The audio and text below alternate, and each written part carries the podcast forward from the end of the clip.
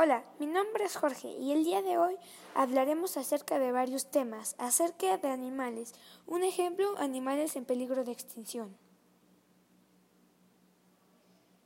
El día de hoy les daré algunos datos interesantes acerca de algunos animales. Espero les guste.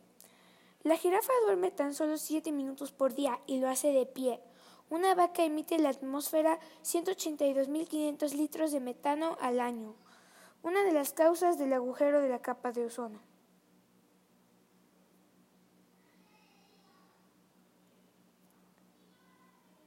Ahora voy a entrevistar a mi compañero Mateo. ¿Algún día el humano acabará a los animales?